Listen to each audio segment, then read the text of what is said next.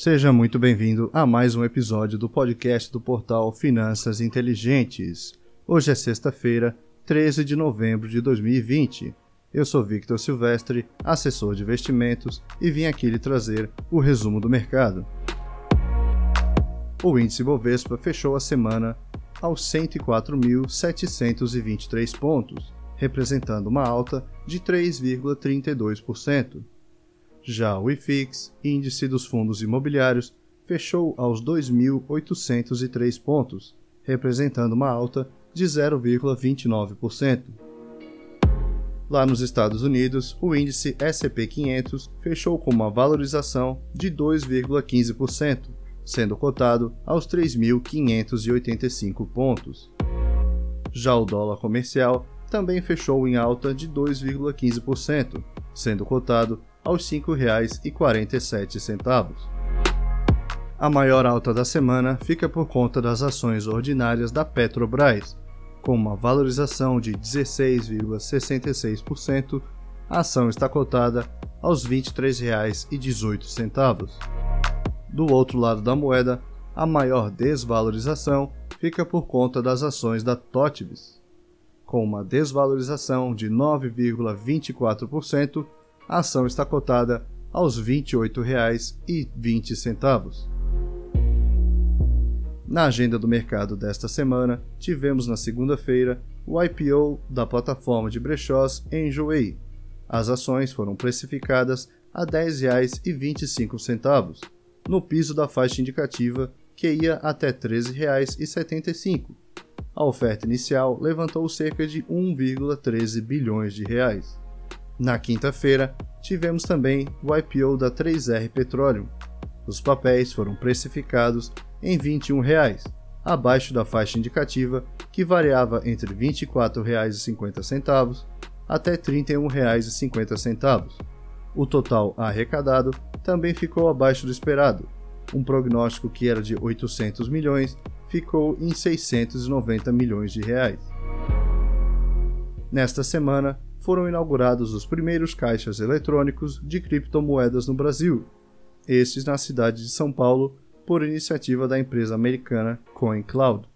A mesma declarou que até o fim deste ano, 11 máquinas serão instaladas em todo o país. Nas notícias do cenário interno, segundo um levantamento da FGV, a economia do Brasil deve deixar de figurar entre as 10 maiores do mundo neste ano de 2020 isso devido aos impactos da pandemia do novo coronavírus. O ministro Paulo Guedes afirmou que o auxílio emergencial será prorrogado em caso de segunda onda da pandemia, mas que isso não é a prioridade.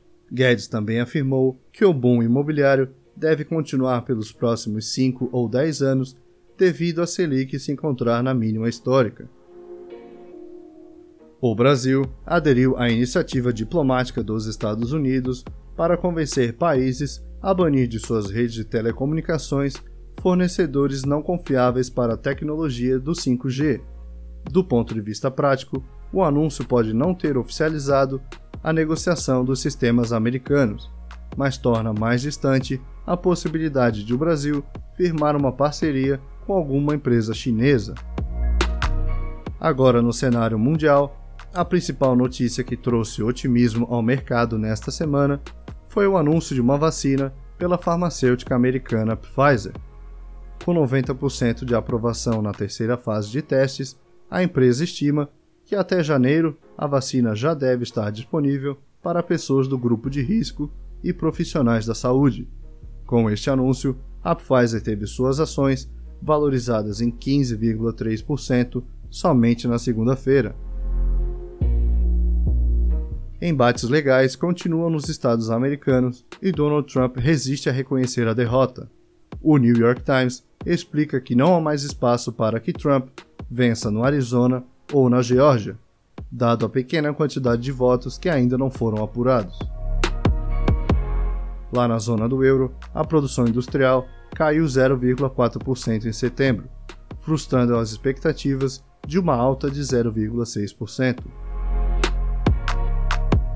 Nas perspectivas para a próxima semana, os investidores ficam em alerta para o Boletim Focus do Banco Central aqui no Brasil. Lá nos Estados Unidos, o índice de desemprego e vendas do setor imobiliário também devem ser anunciados na semana que vem. Estes foram os destaques para esta semana. Nos siga nas redes sociais no arroba Finanças Inteligentes. Me siga também no arroba Silvestre. Eu lhe desejo uma boa noite, um ótimo final de semana e a gente se vê no próximo episódio.